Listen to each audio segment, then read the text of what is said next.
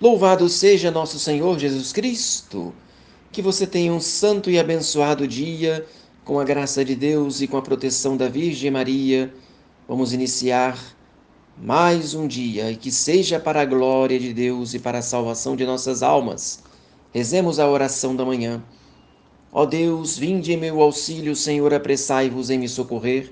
Glória ao Pai, ao Filho e ao Espírito Santo, assim como era no princípio, agora e sempre por todos os séculos dos séculos. Amém. Hino de prima, já desponta o astro do dia, imploremos a Deus de joelhos, peçamos-lhe que nos atos deste dia nos preserve de todo o mal. Ponha um freio à nossa língua para nos guardar do horror das discórdias. Cubra nossos olhos como com um véu, para que não se comprazam em vaidades. Guarde-nos bem puro o íntimo do coração e afaste de nós as seduções deste mundo, e o orgulho de nossa carne seja dominado pela nossa abstinência e pela sobriedade.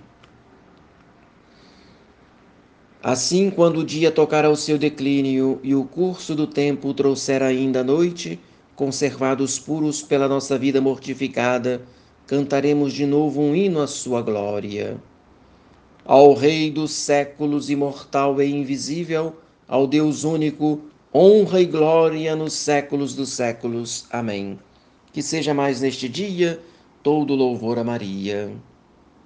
E considerando com você, nesta manhã, a respeito da confiança que devemos ter em Jesus Cristo, precisamos pedir, pois Ele há de nos atender.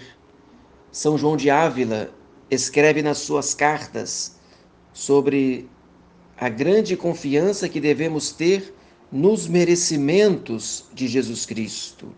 Ele diz: os merecimentos de Cristo nos tornam ricos de todos os tesouros divinos e fizeram-nos capazes de toda a graça que desejamos.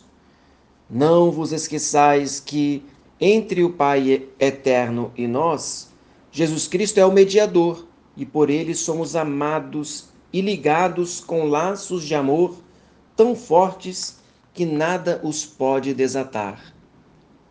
Claro, se o homem não os cortar com algum pecado mortal. O sangue de Cristo clama, pedindo misericórdia por nós. Clama de tal modo que não se ouve o rumor de nossos pecados. A morte de Cristo fez morrer nossas culpas. Ó morte, eu serei a tua morte. Oséias capítulo 13, versículo 14. Aqueles que se perdem não se perdem por falta de salvação, mas por não quererem aproveitar da salvação dada por Jesus Cristo por meio dos sacramentos. A escolha então é nossa. Vamos optar e escolher por nosso Senhor, estar sempre do seu lado, ser-lhe um amigo fiel e amá-lo de todo o coração. Que a Virgem Maria nos alcance essa graça. Desça sobre você nesse dia a bênção de Deus Todo-Poderoso, o Pai, o Filho e o Espírito Santo. Que essa bênção permaneça para sempre. Amém. Salve Maria!